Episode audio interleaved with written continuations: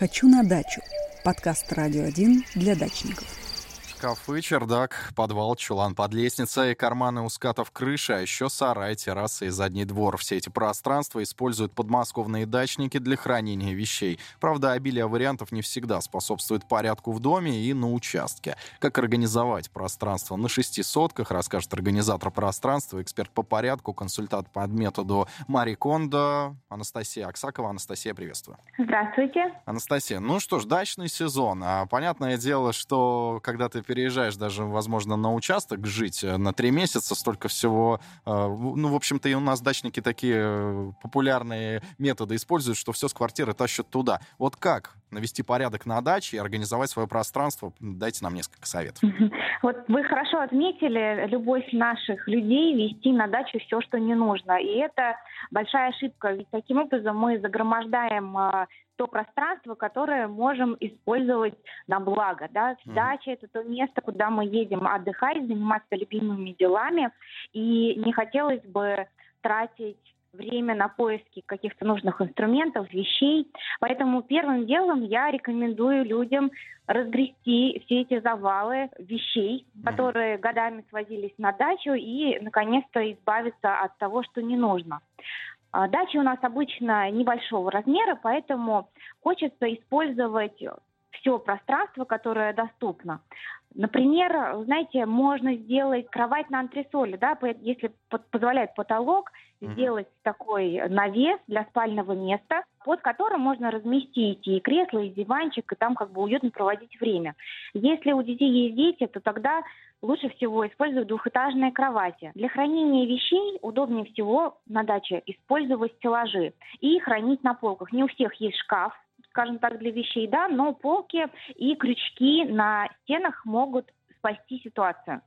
Uh-huh. Для хранения вещей на полках можно использовать любые коробки, или картонные, или пластиковые. Для хранения вещей на крючках да, на стене, я рекомендую закрывать все эти вещи какой-нибудь тюлью, шторкой, во-первых, для того, чтобы беречь от пыли, а во-вторых, для того, чтобы скрыть визуальный шум, который также нас э, немножко напрягает, когда мы находимся в захламленном помещении. Обязательно использовать пространство под кроватью, под лестницей. Туда также можно складывать на хранение вещи в коробках. Обязательно их подписать для того, чтобы не забыть, что же там хранится.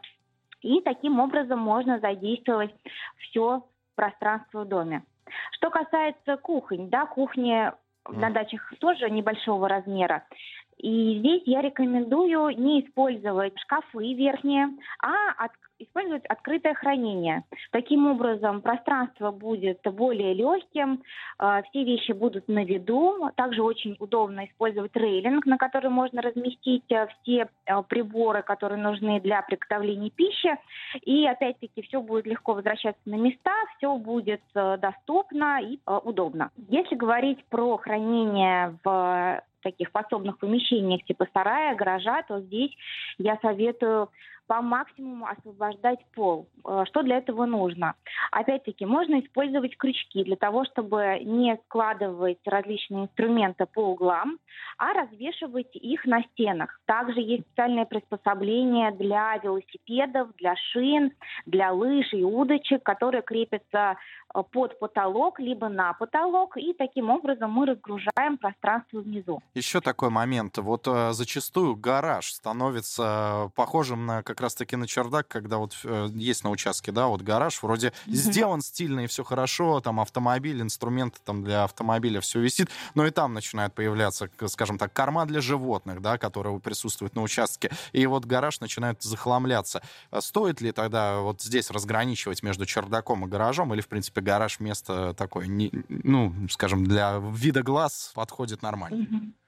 Знаете, главное э, эффективно использовать э, пространство. Если там есть место, то можно установить стеллаж, на который расставить контейнеры, и в контейнерах разложить все, что нужно. И если эти контейнеры будут э, в одном стиле, то хранение будет очень эстетичным и не будет никого напрягать. Хозблок, компост, подход к воде, вот там часто бардак, как его ликвидировать? Угу. Есть различные приспособления, такие стеллажи, которые можно устанавливать на улице, то есть они безопасны, да, угу. оберегают там с таким небольшим навесом, куда также можно и приделать крючки, развешивать и шланги, и тазики, и любые другие инструменты, то есть каким-то образом, да, выстроить конструкцию можно даже сделать своими руками. Я видела, кто-то делает, э, знаете, из старых дверей просто небольшой навесик сверху, прибили крючки, и вот у вас уже практически органайзер для садового инвентаря. Такой момент э, в финале, да, вот вначале я сказал про организовать пространство на шести сотках. То есть чем меньше пространства, бардака больше, или же это все миф? На чем больше участок, тем больше бардака. Тут главное, как организовать. Э, знаете, мне кажется, если большой участок, то если, если у человека есть привычка свозить на дачу и за город э, все, что ему не нужно в городе, угу. то в любом случае этот бардак он будет, просто он будет рассеянный, да, по разным э, точкам участка. Поэтому здесь э, должно быть правило не э, не хранить то, что не нужно на всякий случай, а если вы это храните, то нужно делать э, это хранение очень системным и понятным, чтобы было видно, что где есть, э, чтобы люди не забывали, что где лежит, и чтобы это было удобно доставать.